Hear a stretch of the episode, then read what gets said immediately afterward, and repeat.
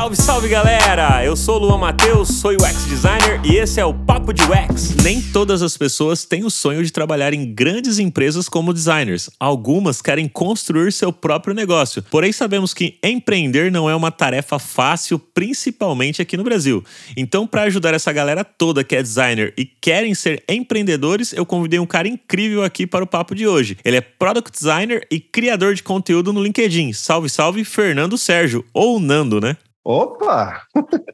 Cara, prazer imenso, mano. Prazer estar tá aqui nesse Papo de Justiça, que, assim, é veterano, né? Já é mainstream, já tem que fazer parte. Quem tá migrando agora para UX, aqui é a parada obrigatória. Não tem como. Aqui é conteúdo puro, de qualidade, para quem está migrando. Tem muito papo interessante aqui que eu falo: caraca, mano, para quem está iniciando e para quem está migrando, também na questão de liderança e tudo mais, o teu conteúdo Luan, é incrível, maravilhoso. Você está de parabéns, cara. Tá de parabéns mesmo. Pô, obrigado. O seu também, cara. Tem vários debates que eu vejo assim que o pessoal coloca lá, os pontos de vista que você traz e as discussões que você fomenta lá no LinkedIn, eu também acho super incríveis. E parabéns também pelos conteúdos que você produz. Obrigado por estar aqui, por ter aceitado bater esse papo comigo, trazer conteúdo aí pra galera, pra gente falar um pouquinho aí sobre essa questão de empreender com o UX, né? Será que é possível? Será que é fácil? Será que é difícil? É, por qual caminho a gente vai? É, mas antes de mergulhar, eu quero deixar uns recadinhos aí pra galera que, que nos acompanha aqui no Papo de UX, né? Se você quiser colaborar com a gente aí de forma gratuita, é só deixar o seu like. No Spotify, inclusive, tem as cinco estrelas. E aí você pode clicar nas cinco estrelinhas que tem aí no Spotify que você está ouvindo. E aí que impulsiona cada vez mais os episódios aqui e chega para mais pessoas. De outra forma também que você pode colaborar com a gente, pega o link e compartilhe com os amigos pelas redes sociais, pode ser lá no LinkedIn, aí você pode me marcar, pode marcar o Nando lá também no LinkedIn que você ouviu esse episódio, curtiu. E aí você vai estar compartilhando com várias pessoas em outras redes sociais, grupo de WhatsApp, Telegram, o que tiver, você pega o link e espalha aí para geral. Só que se você quiser também contribuir através de uma forma monetária, você pode doar qualquer valor para a gente através do nosso Pix, que é o pix@papodex.com e galera, eu tenho uma outra novidade super legal aí para vocês. Para quem quer aprender UX design, product design e UI design com a liderança de grandes empresas como Nubank, Quinto Andar, iFood e descobrir na prática os erros e acertos dessas grandes empresas digitais, então você tem que conhecer agora a Terra, que é uma escola referência em educação no mercado digital e que já foi reconhecida pelo World Economic Forum e pelo Google for Startups por sua metodologia, inovação educacional e impacto positivo na vida das pessoas pessoas. Aproveite o incentivo que eles estão dando para todo mundo que está ouvindo agora este episódio de 20% de desconto em todos os seus cursos. E você vai conseguir aprender com as melhores práticas e metodologias de UX design do mercado. Acesse aí o somostera.com e use o cupom Papo de UX, ou você também pode clicar no link que estará disponível na descrição deste episódio e receber aí esse descontaço que a Terra está dando pra gente. Muito legal, né, galera? E Nando, antes da gente mergulhar aí nesse tema sobre essa questão do empreendedorismo dentro da área de, de UX design. Conta pra gente como que você começou sua carreira aí, né? Eu, eu, dei uma olhada assim no seu LinkedIn. Você já foi desenvolvedor, é isso mesmo? Olha, não fui só desenvolvedor, porém estou numa situação pouco diferente. Agora não é o desenvolvedor nato que mexe com código e tudo mais. Estou agora trabalhando com no-code, low-code, que é uma tendência bacana para desenvolvedores que querem agilizar o seu trabalho, porém existe mercado para designers também para atuar em no e low code. Mas olha, Luan, acredito que isso daí é um papo para um outro podcast, porque é tão rico esse assunto, tão interessante, e faz muito valer a pena falar também sobre isso. É bem, bem bacana, mas eu já, já fui desenvolvedor e hoje, assim, eu tenho até um projeto aqui, né, que é um Insta Obra. Eu estou até fazendo, né, a jornada de 30 dias, que já passou desses 30 dias faz tempo. Porém, está em vias de ir para o ar. É, é um aplicativo que eu né, fiz toda a parte de UX, toda a parte de UI, toda a parte de no e low code, e agora está em prestes de ir para o ar para fazer o MVP, né, para poder é, saber validar a hipótese e tudo mais. E foi trabalhado com low code, numa ferramenta chamada Flutterflow, né, que é, você desenvolve aplicativos com base em Flutter, com é, a estrutura em, em Dart, né, tudo do Google, utilizando o banco de dados do Firebase, coisa simples, vamos assim dizer. Porém, é, é interessante isso, assim, simplesmente estou amando, e assim, já tem pessoas, designers, que acompanhando a minha jornada ali no Instagram, também estão, assim, bastante entusiasmados também de poder desenvolver essa parte de no low code. Que aí também entra outra polêmica. Aí tá, estava falando ali sobre engenharia de X, pô, mais um cargo, e, e aí, vale a pena? Pô, para quem está empreendendo, será que é interessante colocar isso também no seu stack de serviços para poder aumentar o ticket médio com o cliente? Então, é, são vários assuntos aí que esse podcast não, não caberia aqui, não.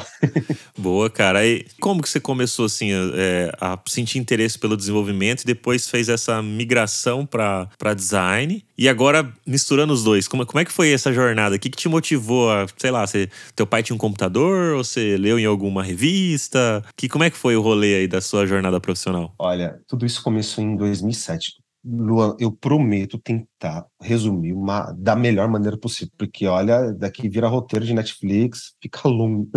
Isso daqui é, é bem longo já. Então, a jornada começou tudo em 2007. Eu vim do design gráfico, uh, eu me, comecei a mexer com Fireworks lá em 2005. 2004, mexendo com Fireworks, e uh, meu primeiro contato com, com a web foi fazer um curso bem básico ali de web design, e eu criei um primeiro site e foi esse primeiro momento que eu já comecei a empreender, criando o primeiro site para um cliente em que, olha só que interessante, este site existe até hoje. Mudou o layout um pouco, pouco mudou o layout, mas ele existe até hoje. O site se chama mcportões.com.br. Tudo que eu tenho desenhado ali da marca, algum, alguns assets ali, tá desde 2006, quando o site foi para o ar. Então, assim, se é um caso de uso que existe até hoje, pô, é um caso de uso aí de quase, de quase 20 anos, vamos assim dizer. Então, assim, uh, comecei é, na parte de design gráfico, eu trabalhei muito na questão de já de interface, mexendo um pouquinho ali com HTML, CSS e também mexendo com, com interface. E eu sou de São Paulo, capital, né? Uh, e eu moro aqui na Zona Norte. E eu trabalhava numa empresa que ficava no Brooklyn, que ficava na Zona Sul. Eu levava duas horas e meia para ir, duas horas e meia para voltar, só de ônibus, porque ainda não tinha nem a quatro do metrô.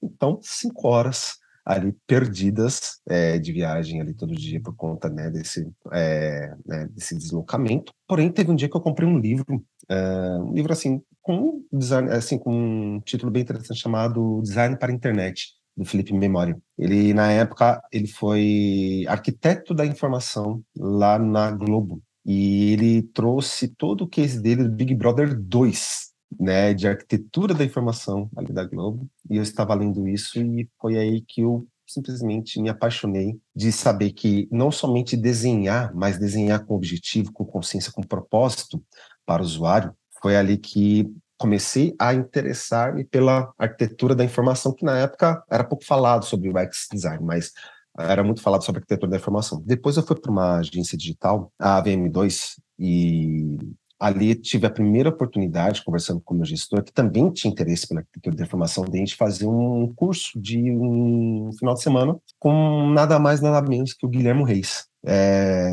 que hoje tem o livro, né, Fundamentos do, do X. Então, tivemos uma imersão de um final de semana trabalhando com paper prototype, trabalhando com questões básicas ali de, de pesquisa, de interação e tudo mais. Aí foi aí que, de uma vez, eu falei assim, eu quero, de fato, uh, trabalhar com isso. E na época, quando eu estava nessa VM2, eu era front-end. Então, eu trabalhava fazendo sites com Internet Explorer 6. Imagina você validar isso. Imagina isso, todo esse processo. Imagina a validação. Nossa, era horrível. Era horrível porque a gente não seguia, pelo menos eu, a, gente fazia as coisas lá em HTML, mas não seguia todo o processo certinho da, da W3C, né? Não, não fazia certinho. Você fazia o código conforme você entendia ali das partes de front. E, cara, por conta disso, o IE ficava muito cagado no IE6, assim. E, e aí, quando começou a vir os outros navegadores, né? Também tinha que às vezes validar no IE6 e Firefox. Naquela época, eu acho que era o Firefox 2. alguma coisa, ou 3, sabe? E, e assim, você tinha que fazer muito hack de CSS para conseguir deixar igual nos dois navegadores. Nossa, eu lembro dessa, desse caos aí, dessa, dessa época, mas foi bacana. É, trouxe bastante maturidade pra gente, assim, se desenvolver como profissional. e ajuda a ser resiliente também, e também ajuda até uma questão, pensando assim numa visão empreendedora, argumentar melhor o que você vai desenhar e entregar por conta da dificuldade que você teria ali com o front-end. Então, em alguns momentos, discutimos com os clientes, até num layout um tanto mais simples, para que tivesse uma validação mais rápida ali entre esses dois navegadores. Porém, uh, foi aí nessa época que eu comecei a trabalhar com arquitetura de informação, então foi aí que começamos a rabiscar os primeiros wireframes, criando as primeiras, os primeiros é, sitemaps, sabe? Então, coisas bem simples nesse sentido. Então, tínhamos ali algum momento de poder convencer a agência, né, de ter mais uma parte ali do contrato, essa questão da arquitetura da informação, de preparar, estruturar o, o wireframe, o mapa do site e tal, antes de ir direto para o layout. Porque antes, em agência digital era assim, fechou o contrato com o cliente, o cliente trouxe os desejos dele, vai direto para o layout, vai, vai direto para o desenho, porque o importante era o visual, entendeu? É, agora está querendo trazer uma etapa anterior, estaria mais, mas só que a entrega seria melhor, então teria um legado melhor ali do, do projeto, do site, do portal, seja lá o que for, né? Isso daí a gente tratou com muita dificuldade e tudo mais. Porém, em 2008 era o ano era 2008 nesse sentido, tá? Mas eu vou tentar pular bastante tempo porque é muita coisa, muita história e não cabe aqui não, por favor.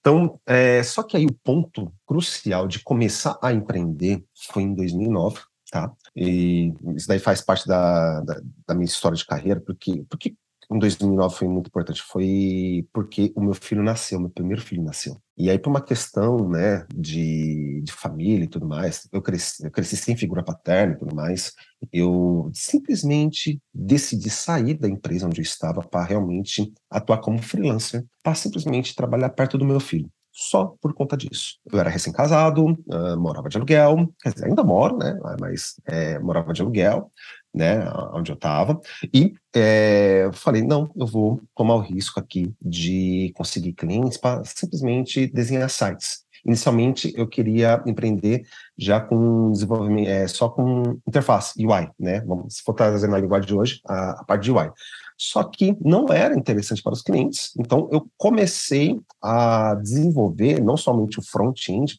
mas agora programar, né? Quando eu falo programar, não significa que eu programava hardcode, mas eu utilizava o WordPress para poder desenhar o site, fazer toda a parte de wireframe, desenhar, né, pelo Photoshop na época, e aí depois fazer o front-end e depois implementar o WordPress ali. Então, eu comecei a minha carreira é, empreendendo, né? É, alguns falam que é freelancer, mas depois a gente pode até discutir se freelancer é empreender também ou não, mas de fato eu precisava simplesmente é, para entregar o trampo para receber e pagar o aluguel, porque senão era despejo na hora.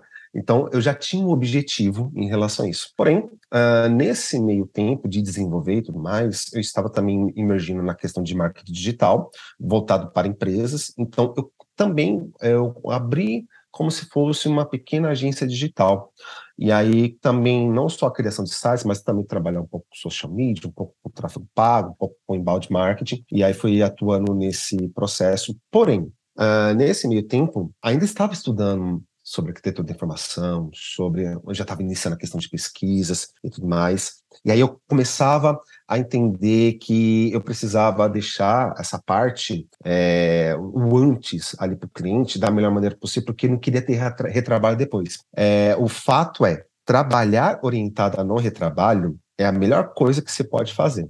Então, como é que eu fazia isso? Então, eu de fato criava todo ali um processo com o cliente antes falar assim, ó, o processo vai seguir assim, vamos ter essas etapas e tudo mais, e a gente entregava é, e fazia todo esse processo e o cliente aceitava é, nesse sentido, porque ele compreendia, falar, caraca, não, o trabalho de vocês é assim, não é só desenhar e colocar no ar, não, não, tem todo um processo e tudo mais. Beleza. E aí, o, nesse meio tempo, tive a, essa agência, e aí também, depois eu atuei como, é, mesmo, né, como freelancer e tudo mais nessa agência, ainda atuei ali como é, gerente de projetos numa, numa, empresa chamada Mirago.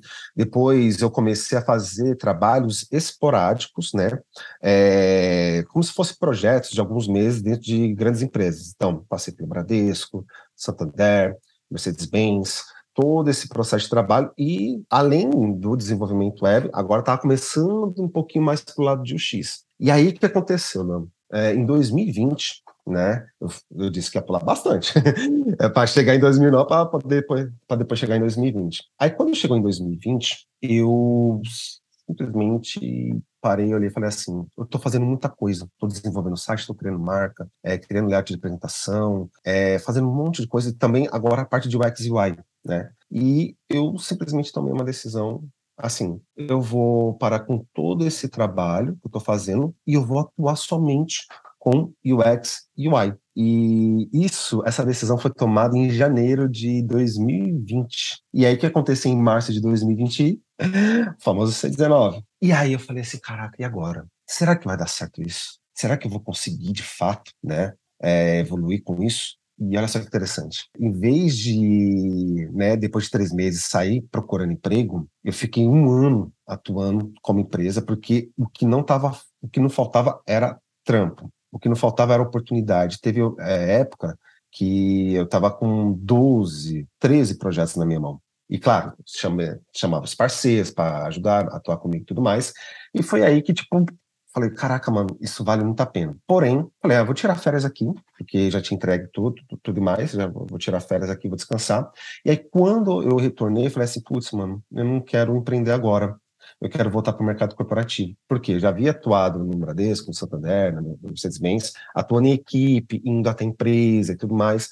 Então, entregando valor em equipe. Mas quando você empreende, principalmente quando você está em início de, de, empreender, você começa tudo sozinho. Então, era um tanto, sabe, complicado o, até a questão de relacionamento, não sabia como é, lidar com outras pessoas da equipe. E aí foi que eu é, voltei para o mercado corporativo e a primeira empresa foi a MLabs. Eu entrei ali como Product Designer Senior e depois disso fui convidado para ser Design Ops na Superlógico. E aí ocorreu o layoff agora em fevereiro e com isso eu, eu tentei processo seletivo vi que eu não estava tão afim, porque a minha cabeça falava assim, Fernando, volta a aprender, cara. Volta porque você tem tem viés disso e tudo mais.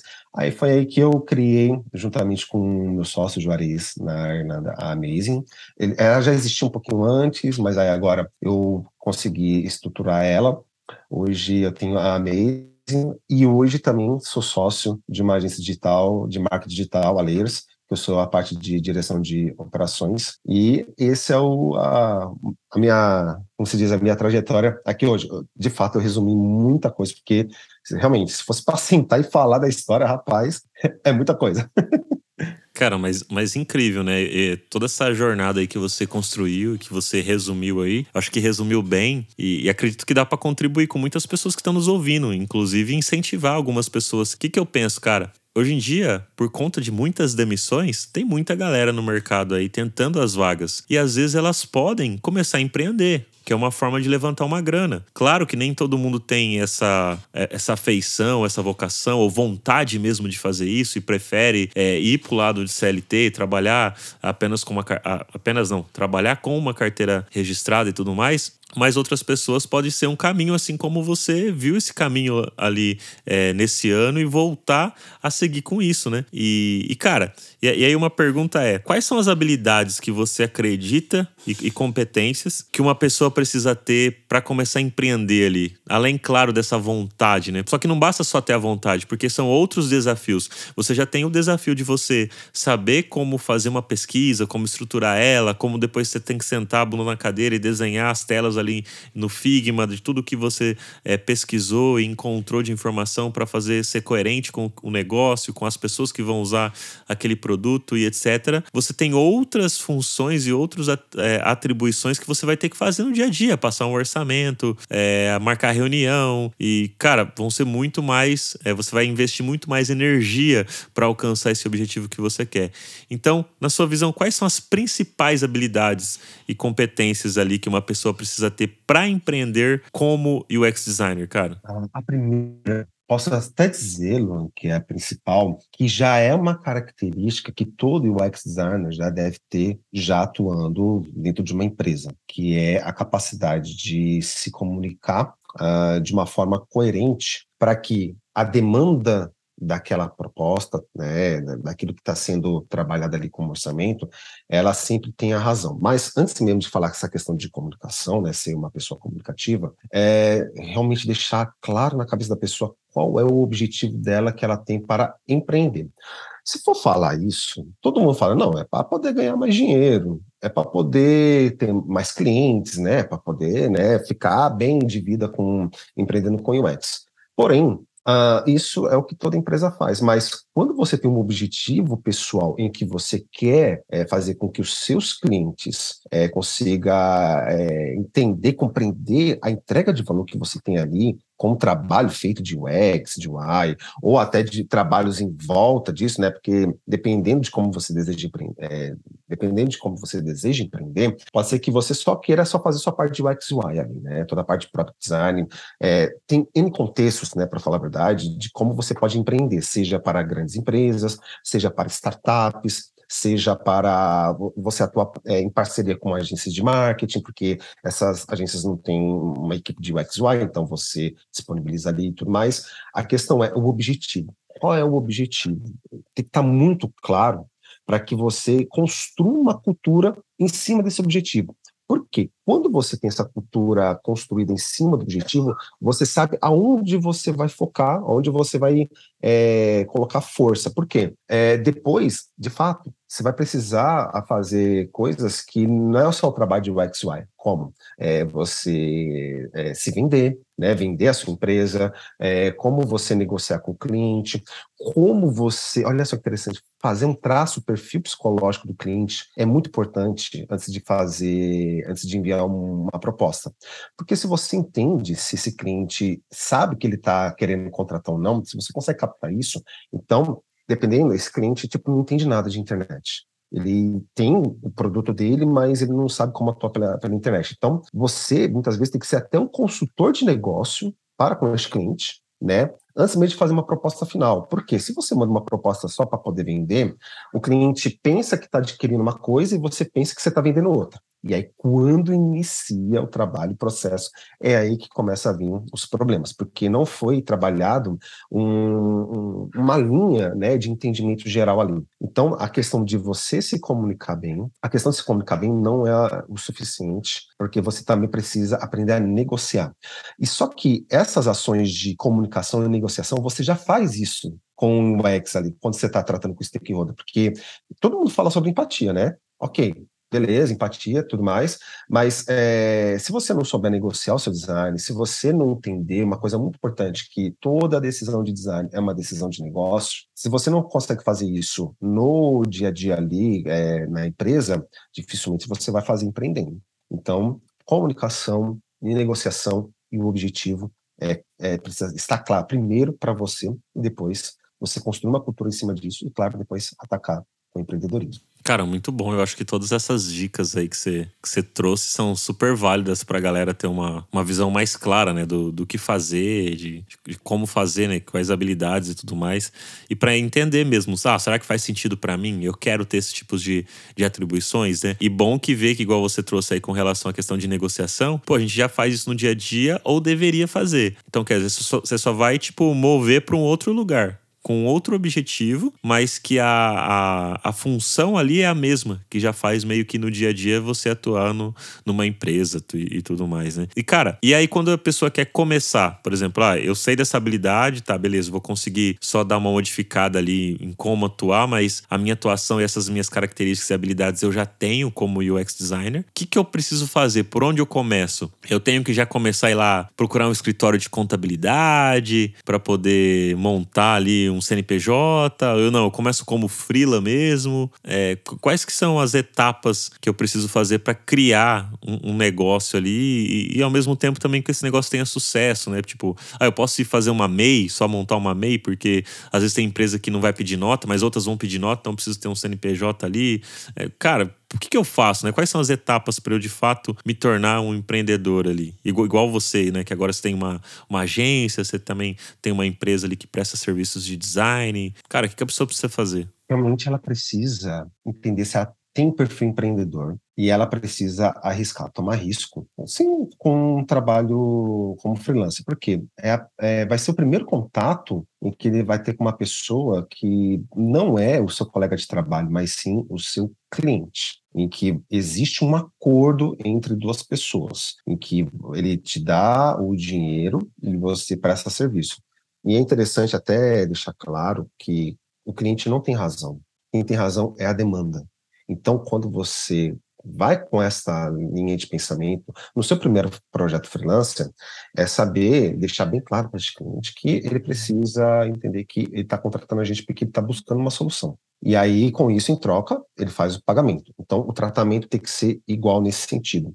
A questão de você iniciar como freelancer, você já vai começar a experimentar como é que você pode lidar com um ou mais pessoas com é, um ou mais projetos distintos. E é aí que você vai começar a entender que não é somente o trabalho bonitinho de Double Diamond que você vai fazer. Você vai entender que tem outras coisas ali em volta.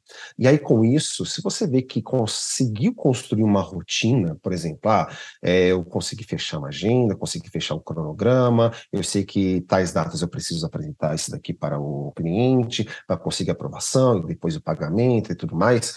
Quando você já tem essa rotina mínima, né? É, você já consegue entender que você pode escalar isso. Se você vê que consegue agora é, iniciar uma escala sobre isso, a questão de empreender agora de uma. Eu não vou falar de uma maneira mais certa, porque free, freelancer você já está empreendendo, mas quando você agora quer escalar, de fato, é interessante você já abrir um MEI. Eu trabalhei por muitos anos como MEI, mas hoje, por conta do faturamento, eu tive que virar um sistema unipessoal na Amazing, mas na Layers é, Marketing eu, é, é, sociedade. E aí, com isso, você é, ter o, o, MEI, você ter abrir uma conta jurídica, é, você, se possível, né, dependendo do, do ganho que você tivesse, já ter um contador ali para você pagar para uma mensalidade para ele poder te auxiliar na emissão de notas, para que faça ali todo um processo ali de trabalho, porque todo ano, por exemplo, você vai ter que fazer declaração é, de imposto também da empresa, deste MEI e tudo mais. Então, tendo este é, profissional ao teu lado também te ajuda muito. Quando você começa a, a, empreender, você não vai pensar somente no trabalho, realmente você vai ter que pensar no financeiro, pensar na sua carteira de clientes. Então, é, o MEI, ele é, ajuda, se eu não me engano, hoje, né, 2023, acho que, é 85 mil, se eu não me engano, de faturamento por ano, né, que você pode ter ali emitindo nota via MEI. E acredito que esse seja o caminho mais saudável. Não tem problema se quiser já vir estruturado, né? É, já vir é, criar um CNPJ é, e já começar a fazer a busca de clientes e tudo mais, já atuando como empresa. Mas para quem precisa compreender se o seu perfil é de empreender, se consegue né, é, ser um bom resolvedor de problemas ali, além do UX, além do UI, além do trabalho, mas também de problemas relacionados a financeiro, saber cobrar o cliente e tudo mais, viu que tem capilaridade agora, quer escalar, agora é, abrir uma empresa, CNPJ, e se possível, né, se achar interessante ter alguém ali para poder te auxiliar, seja como parceiro, como sócio, acredito que seja um, também um bom começo e com um viés ali de poder escalar. Legal, cara. E você acha que tem um, um tempo certo que a pessoa pode ficar como MEI? Como quando que ela percebe que ah, agora de MEI eu já tenho que já posso escalar e realmente abrir aqui uma ME, né? Que é diferente, a ME é diferente do MEI, né? É depois, assim, que é microempresa, mas não é microempreendedor individual, né? É, ou algum outro tipo de, de abertura ali de CNPJ, você acha que tem, tipo, ah, quando que eu sei que eu tô pronto ali para começar a escalar? É, sei lá, tenho que juntar 100 mil reais, eu tenho que ter 10 clientes, qual que é o, o ponto de partida que eu saio aqui de MEI para um, um, um outro passo aqui que eu tenho que dar? A questão de crescer empreendendo com UX, UI, é, pode-se fazer uma certa analogia com uma carreira, em que você agora, por exemplo, você está ali entregando, né, fazendo entregando sobre a ordem de alguém, que no caso é o cliente ali, né? Só que aí quando você vai decidir escalar, né? A primeira coisa que vai bater ali, de verdade, vai ser o valor de faturamento. Para você sair de um MEI para um ME, é o faturamento, a primeira coisa que vai bater ali. Então, bateu o valor anual, automaticamente uh, o governo já meio que já faz a sua migração de MEI para Simples. E aí eles fazem o desenquadramento do MEI, te coloca para Simples, e ainda você precisa fazer alguns ajustes ali. Mas pensando em em decisão de, né, de, de, escalar e tudo mais, não existe um, um, valor é, exato nesse sentido, a não ser este valor mesmo de faturamento. Então, uh, viu que você já tem, você já tem até uma, uma, uma previsão de que você vai escalar, porque se está ali por exemplo, ah, tô com, sei lá, com 100 mil reais em, contra em possíveis contratos aqui, viu que fechou todos? Então você já pode já se antever do tipo, não, agora eu vou sair de MEI, vou virar ME, por conta dessa previsão que eu tive. Porém, é, esse processo é bem natural, tá, Luan? De você evoluir e crescer. A, a questão também, o que, que faz de você sair de MEI para virar ME? É de ter parceiros ali atuando contigo, né? Seja colaborador, né? Porque para mim você pode até contratar um funcionário, né? Você pode contratar um colaborador. É, e aí quando você vira ME, aí são ou unipessoal, você também tem uh, outras modalidades de contratação. Porém, hoje na, na tá eu e meu sócio, mas quando é, acumula né, projetos e a gente vê que é, vai, vai essa questão de agenda, a gente contrata parceiros profissionais para poder dar um auxílio naquele, naquele momento, naquela parte. Então, é, quando a gente já vê que já chega nesse sentido, então você já vai perceber que o planejamento vai ser outro, as metas vão ser diferentes. Então, agora, ó, o que eu estou faturando aqui, mais de 80 mil por ano, agora estou aqui com uma perspectiva de faturar 300 mil por ano, 400 mil por ano e tudo mais. E aí, naturalmente, você faz essa conversão. Tá? Mas a primeira mesmo é o faturamento, assim, que faz com que você saia de MEI para virar ME nesse sentido, ou pessoal. Boa, bem legal, bem bacana essa explicação aí, cara. E, e, depois vai escalando cada vez mais, né? Que aí vai, vai, vai, conforme você vai faturando cada vez mais, vai já, já mudando isso daí. E os desafios, caras, que você mais enfrenta como empreendedor? Quais são os, os principais, assim, que você mais tem? É, eu vejo que o pessoal, assim, reclama muito, né, galera que empreende. Que empreende. É, dois pontos que eu tenho observado, não na área de UX, mas em outras vertentes, porque eu converso com a galera que são empreendedores aqui na minha cidade, aqui em Bonifácio, é de conseguir, às vezes, mão de obra qualificada e inadimplência. É a galera que não paga, a galera caloteira. Então, esses são os dois pontos que eu observo com a galera que eu converso aqui na minha cidade. Novamente, não são da área de design, eu converso com pessoas que são empreendedoras que não trabalham com isso, trabalham com outras coisas, mas que reclamam desses dois pontos, assim, é o que eu mais observo, assim. Eu, eu top 1 e 2 entre eles, assim. Olha, além desses dois desafios, o principal desafio ali, eu, eu, eu, acho que até consigo explicar por que eu não tomo calote por, por, por, essa questão, que é o seguinte. Uh, é um. Como posso falar? Não é que é complicado, não é que é uma perca de oportunidade, mas você aprender a ser seletivo com clientes começa a você entender aonde você consegue enxergar se esse cliente vai te pagar bem ou não. Então, uh, no começo, né, quando eu empreendia lá em 2009, 2010, era aquilo. A, o meu foco era tentar fechar o máximo de projeto possível. Então, eu me vendia loucamente ali dentro das plataformas, né, é, eu, o que, que, eu fazia? Eu saía de casa, eu ia indo nos comércios, falava, oh, você está querendo fazer um site, está querendo é, fazer uma marca e tudo mais, né? Eu era esse cara doido que, tipo, ia nos cantos ali para saber se tinha demanda e tudo mais. E aí, é, quando eu fechava com esses clientes e tudo mais, não tinha contrato, não tinha nada, era tudo boca a boca. E aí, assim, eu começava a fazer, aí eu entregava, e aí depois eu falava assim, pô, eu fiz a minha parte, mas o cliente não fez a parte dele. E aí começou a questão de pagamento. Não, que tá difícil, que tá complicado e tudo mais. E aí com isso, o que, que eu comecei a entender? Eu falei assim, hum, eu preciso ter alguma coisa um pouco mais séria nesse sentido. E aí foi que eu comecei a trabalhar com o contrato. Então, não à toa que o principal desafio, que era a inadimplência, né, que eu tinha esse problema bastante, que, que eu fiz para poder é, resolver esse problema? Primeiro, tudo que vai fechar com o cliente, sim, sempre fecha em contrato. Mas o contrato não era aquele contrato assim, tipo, né, de deixar o cliente com medo. É aquilo, ó. É, você, é, se não fizer a sua parte, simplesmente você não recebe e vice-versa. Então era um contrato assim de igual para igual com o cliente. E aí, a, uma outra coisa que eu consegui, é, entendia, antes mesmo de fechar qualquer coisa com o cliente, mano, é que eu precisava entender. Lembra do traço de perfil psicológico do cliente? Falar assim, hum, esse cara aqui não entende nada de internet. Então, eu vou sentar, antes de fechar contrato, eu vou sentar com ele e vou explicar o que, que pode ter, o que, que pode não ter, o que pode acontecer, o que, que não pode acontecer. E aí, eu, é, assim, é, quem empreende automaticamente precisa ser um consultor de negócio. Então, ele vai entender ali um pouquinho da cabeça do cliente, vai entender se esse cliente entende do online ou não. Se ele não entende, é sentar, conversar, deixar bem claro para ele como é que é o processo de trabalho e tudo mais, porque ele vai entender se de fato, aquele é o momento para ele poder realmente é, fazer um produto, criar um aplicativo, seja lá o que for.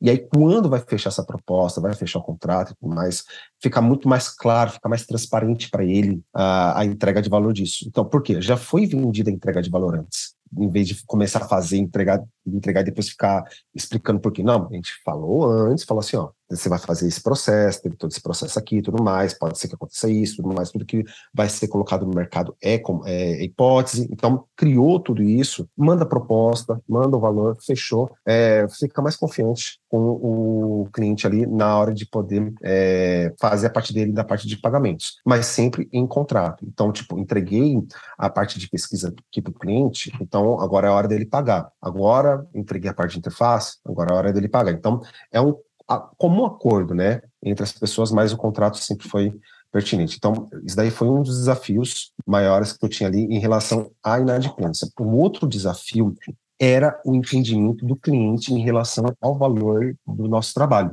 Então, o que, que eles acham? Ah, é produtor de tela, vai criar a tela aqui para mim, de qualquer jeito, para poder colocar o produto no ar. Então, essa questão também de entender se o cliente sabe o que, significa o nosso trabalho, é, foi também matador de dizer, ó, vamos sentar aqui, vamos discutir o que, que você acha que vai ser entregue ou não, porque quando você entrega esse valor antes para o cliente também, fica muito mais fácil a etapa de aprovação, fica muito mais fácil você até fazer um upsell ali para o cliente, ó, terminou essa etapa, agora vai para a próxima, ó, aqui tem esse daqui interessante para você atuar, tá? Nesse sentido, e aí com isso você consegue ter uma melhor confiança para o cliente. Então, assim, inadimplência e o que você vai vender para o cliente, né? pensando realmente em empreender com o UXY foi um dos maiores desafios. Mas um outro desafio também é a questão de gestão financeira, pareça. Se você não tem uma boa gestão financeira, se você não consegue separar o que é da empresa, o que é seu, se você não entende o mínimo ali do tipo, ó, a, a empresa que você criou vai te pagar como pessoa física, então você faz uma transferência para sua conta pessoa física como se fosse um prolabore, como se fosse um salário, deixar as contas bem ajustadas também foi um grande desafio para mim, porque por mais que eu fosse bom e por mais que eu fechasse bastante é, projetos, tinha um fluxo ali de caixa, ele estando totalmente é, desordenado, é, fez com que muitas vezes eu diminuísse a minha qualidade de entrega porque estava pensando no dinheiro. Então, essa gestão financeira ela é extremamente importante também. Foi um baita desafio porque eu não tinha esse costume. Agora, hoje, é tudo separadinho, entendeu? Então, é, Uh, o fluxo de caixa, uh, aí também os outros desafios também de comunicação e de negociação na hora de fechar demanda também é muito importante com, com o cliente, é, porque muitas vezes você está fazendo um trabalho incrível, mas o cliente está pagando quase nada, porque ele não entende a entrega do teu valor. Já teve projetos já, Luan, que o cliente achou que era só oito telas, né? Com o XY ali, tranquilo. E eu falei, não, vamos fechar, vamos fechar esse valor. Fechamos o valor X ali, de como se fosse das oito telas. E aí, quando eu fui entender realmente o negócio dele, eu acabei criando 52 telas, com fluxos e tudo mais. Porém, aí, aí vem uma característica minha do Fernando. Se eu fechei com o cliente, eu vou cumprir até o final indiferente se pô, deu problema ou não. Eu poderia ter negociado os valores ali com ele antes, tá? é, depois, né, que foi é, depois que a gente descobriu, né, que não era só aquelas telas e tudo mais.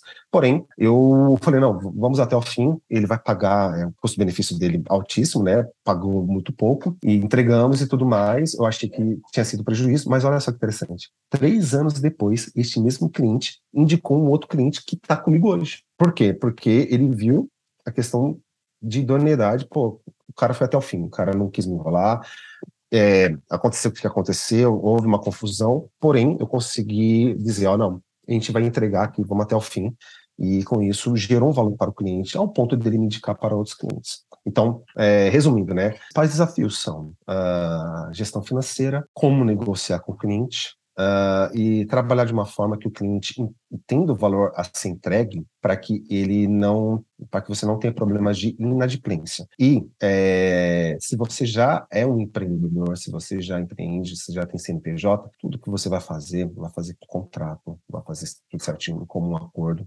porque sem isso lá na frente vira uma bagunça depois. E Nando, você comentou aí a respeito da questão de de valor, né? E, e, até falando sobre isso. Cara, como que você enxerga quais são as melhores práticas para conseguir estabelecer um preço, né? Porque quando a gente fala em preço de produto, eu, eu tenho uma facilidade, né? Apesar de eu já trabalhar com serviço, né? também faço freela, então hoje eu tenho a facilidade de colocar preço no meu serviço. Beleza, aprendi isso. Mas tem muita gente que está começando que não tem. Então quem está começando, às vezes pôr preço num produto é muito mais fácil. Você compra um produto, por exemplo, ah, quem vai vender água no semáforo, por exemplo, você compra uma água por 50 centavos, você calcula ali teus custos, coloca essa água água por dois reais, vende, você sabe que você tem uma margem de lucro ali em cima do seu produto que você está vendendo. Já serviço não é algo que você consegue calcular de forma mais simples, né? Existem várias variáveis ali. E, e como que você estabelece isso, essa questão do, do preço no serviço que você vai prestar? Como é que você acredita que as melhores práticas para quem está nos ouvindo conseguir colocar um preço que seja justo para a pessoa e justo também para o cliente? Porque também se for algo que é muito alto, é mais difícil a pessoa conseguir capturar ali os clientes e conseguir vender os serviços que ela presta, né? É, tem várias modalidades de como você trabalha a questão de preço. É importante para quem empreende saber separar realmente o que é preço e o que é valor e repassar essa mentalidade também para o cliente. Hoje, né, falando agora a nível da, da Amazing, a gente faz um. A gente tabela por hora, mas como é que a gente chegou no valor hora? A gente é, fechou o seguinte: se a gente tiver uma média de X clientes pagando X valor a hora, então podemos ter uma previsibilidade de caixa aqui de X reais por mês. E o que, que de fato vale a pena precificar isso? É, primeiro, uh, custo e padrão de vida precisa estar tá totalmente alinhado aos seus ganhos né, nesse sentido. Há, há discussões, tá, né, tipo, ah, ganha mais, ganha menos, tem gente que, né, tem N discussões em relação a isso, porém, o fator de você ter o padrão de vida, é, o, a questão dos seus custos e também do seu objetivo, né, também de crescimento pessoal, vai muito de acordo, é, influencia no, no, valor ali do, do, seu preço. Então, quando lá na, no começo, eu o que, que eu fazia, né? Eu, no começo, eu sabia que tinha outras agências, né, que criava sites e tudo mais. E o que, que eu fazia? Eu entrava ali como um cliente e eu pedia um orçamento para eles, para fazer um comparativo para saber quanto que eles estavam cobrando. Falei, ah, beleza, então um aqui cobrou um site é, mil, o outro aqui cobrou, é, cobrou dois mil, o outro cobrou aqui três mil. E aí eu falei, não, vou pegar essa média aqui e vou vender em cima desse, dessa média, por exemplo, R$ 1.500, né, na época ali, uns, uns anos atrás. Então eu comecei assim. Só que aí tinha mês que eu é, tinha bastante cliente, mas tinha meses que eu não tinha tanto cliente assim. Por isso a questão da gestão financeira. Porque quando você empreende, você não tem uma previsibilidade tão certa de caixa. Você não, é, quando é serviço, é aquilo, contratação. Então, uh, a questão do, preço, depois que eu fui entender, fui estudar e tudo mais, eu vi que era muito de acordo com o padrão de vida que eu estava levando, o meu custo, né, pessoal de vida, atribui-se ao custo da empresa, e aí com isso eu consegui definir que com este valor hora, a contratação mínima dessas horas era o suficiente para cobrir aqueles custos dentro daquele período, por exemplo, de um mês. Então, hoje, por exemplo, você, como uma agência digital que paga imposto, que é, tem, você paga serviços, né? Por exemplo, Figma Pro, você vai pagar é, servidor, você vai pagar N coisas, e depois tem o seu Prolabore e tudo mais. Então você fala assim, ah, beleza, eu preciso é, fechar X horas, com, é, independente de quantos clientes forem, né? Por isso que eu falei que tem várias modalidades. A nossa modalidade ali interna é assim, quanto, qual é o mínimo de horas que precisamos vender dentro da empresa? A gente sabe que esse mínimo é o suficiente para poder pagar as contas da empresa e pagar as contas de casa. Então, fechamos esse valor hora, mas quando a gente vai é, passar isso para o cliente, a gente sempre vai fechar com o valor de projeto. Então, a gente faz o cálculo de horas né? Com, é horas versus tempo que você vai fazer, porque é tipo, ah, é 30 horas. Cada hora vai custar, por exemplo, 250 reais. Mas dentro dessas 30 horas que você vai trabalhar, você vai levar seis semanas corridas de trabalho. Então você tem que fazer um pequeno cálculo ali, dizendo, ah, dentro dessas, é, dessas 30 horas, a 250, eu sei que eu vou ganhar tudo isso por conta de um mês e meio de trabalho. Então, hoje, atualmente, fazemos dessa forma. E aí, com isso, enviamos a proposta para o cliente nesse sentido. Então, o cliente entende que ele está contratando horas da empresa. Por mais que seja um projeto, ele está contratando as horas da empresa. Por quê? E isso é até importante, mano, é, ressaltar, porque assim, não sei se você já passou por isso, em que você contrata o projeto, igual o projeto que eu falei, né, que era só 8 telas e acabou durante 52. Normalmente, dependendo de como você fechou o escopo com o cliente, uh, ele vai querer colocar coisas ali no meio que depois que fechou, e você não vai saber precificar. Então, a questão do valor hora é importante, porque se ele vai querer discutir alguma coisa fora do escopo, você simplesmente sinaliza: ó, oh, isso daqui está fora do escopo, é possível fazer, porém, a gente vai acrescentar essas horas aqui, que vai ficar nesse valor total, tá? E aí, com isso, você aceita ou não. Né? Então, esse é o modelo que a gente adotou hoje. Porém, a gente está experimentando um novo modelo, que é um modelo chamado modelo de subscription, que é um modelo de assinatura. O que é esse modelo de assinatura? Esse modelo de assinatura, ele é, você consegue fechar com o cliente depois que você já entregou um ou dois trabalhos para ele. Mas é, quando o cliente entende que você é importante para ele, então você pode fechar um modelo de horas ali, ó, fecha aqui com a gente 40 horas mensais no modelo de assinatura, ou seja, você paga por essas 40 horas e você consome essas 40 horas com a gente dentro de um mês. E aí depois, se você quiser renovar, você faz né, a renovação dessa assinatura. É igual o Netflix. Né? Então, hoje temos é, clientes que também é, pagam essa assinatura, ou seja, isso daí ajuda para a gente, como empresa, a ter uma previsibilidade de caixa. A gente sabe que a gente vai receber este valor. Então, as modalidades estão aí, tá? Então, por exemplo, você começa com um preço ali que você faz comparativo com seus concorrentes, então você coloca uma média, aí depois você começa a perceber que é, tem o seu valor, né? Tem o seu tempo, tem o seu padrão, o seu custo. Então, o cálculo de horas ajuda a, a entender que eu posso é, ter ganhar X mil por mês, cobrando X reais a hora, um pacote de X horas. Então, com isso, agora tenho vendo pacotes de horas para os clientes. E depois você pode evoluir já tendo um relacionamento melhor com o cliente, ao modelo de assinatura, em que você, querendo ou não, é, é, um, modelo, é um contrato, sim, tá? De seis meses, por exemplo, mas você sabe que todo mês, é, todo dia 25, todo dia 1, ele vai pagar aquele valor para ele consumir aquelas horas. Então, tipo, pagou um valor ali, sei lá, de 10 mil, ele tem 40 horas com você, então ele tem 40 horas para fazer o que bem entender do projeto e da demanda dele que a gente vai executar. E aí, com isso, a gente manda relatório de horas, tudo certinho, porque já é um cliente maduro nesse sentido, tá? Mas tem clientes que é mais para o projeto, tem clientes que é, realmente eles fazem contratação por hora. Então, essas modalidades fez com que a gente conseguisse entender o nosso valor e o valor hora constituído depois de preço, e aí o cliente toma a decisão de poder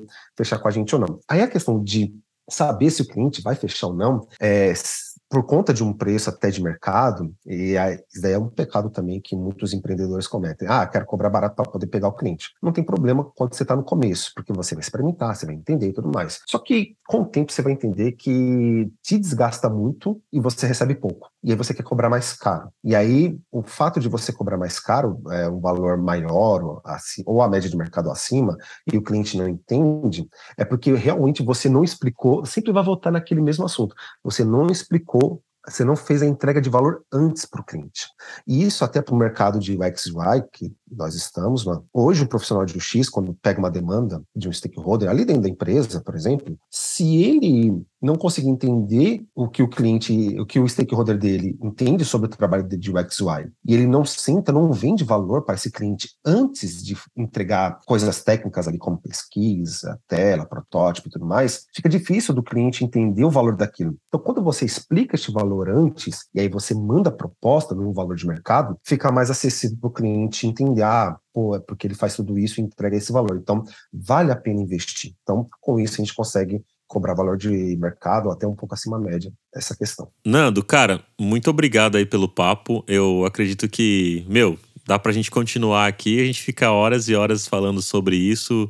É, com certeza já fica o, o pré-convite aqui para você para voltar outras vezes e a gente se debruçar ainda mais sobre esse tema, que tem muita coisa legal ainda que dá para falar sobre isso. E eu gostaria de te agradecer novamente por ter topado participar e falar sobre esse tema, né? Que você tem bastante conhecimento aí e, e tá no dia a dia como empreendedor e como designer, sabendo das dores, lutas e também das glórias que às vezes acontecem aí como empreendedor e como designer. E deixa aí agora suas redes sociais, LinkedIn, Instagram, deixa o site aí das suas empresas para quem que tá nos ouvindo às vezes quer, sei lá, mandar um currículo. Às vezes um designer tá precisando de vaga, até uma vaga lá nas, nessas suas empresas que você tem, ou algum possível cliente tá nos ouvindo que também quer te contratar para fazer um serviço aí, como que essas pessoas podem te encontrar? Procura ali pro Fernando Sérgio, ali no LinkedIn, né? É, no Instagram, me encontra ali como é, ux.nando. É, eu prometo em breve colocar o site no ar, o quanto antes. Mas esse, no momento aqui, como a gente está fazendo essas entregas e tudo mais, realmente está bastante corrido nesse sentido. Porém, as redes sociais estão tá à disposição para poder entrar em contato comigo. Em breve, bem breve mesmo, já estamos é, buscando parceiros para poder ajudar nas demandas aqui. Tá? Então, fique esperto aí, se é, tem gana aí de poder empreender com a gente, de ser parceiro e tudo mais, fique esperto que a gente pode estar chamando vocês aí para poder fazer um projeto experimental. Pô, cara, muito bom, valeu aí. E quero agradecer também todo mundo que está nos ouvindo aqui, acompanha o Papo de UX. Lembre de dar o seu like, porque ajuda bastante aqui a gente impulsionar cada vez mais os nossos episódios e de pegar o link e compartilhar com outras pessoas aí, com os seus amigos e amigas aí pelas redes sociais, pelos grupos de WhatsApp e Telegram também. E lembre que a gente tem o nosso e-book sobre as 10 heurísticas de Nielsen que você pode baixar pelo nosso Instagram, que é o arroba papo de UX. E se você quer me assistir também, além de me ouvir, tem outro projeto que eu faço com o David Art, que é lá no YouTube. É só você colocar Semiose Podcast e você vai nos encontrar lá e tem vários papos super bacanas que você pode ouvir e acompanhar e seguir por lá também. É isso aí. Se você quiser também indicar pessoas para estar tá batendo papo aqui no Papo de UX, é só você mandar lá para mim. Pode ser no LinkedIn, pode ser no Instagram. Fique à vontade para indicar pessoas e indicar temas para a gente gravar por aqui no nosso podcast. É isso aí. Valeu e até o próximo episódio.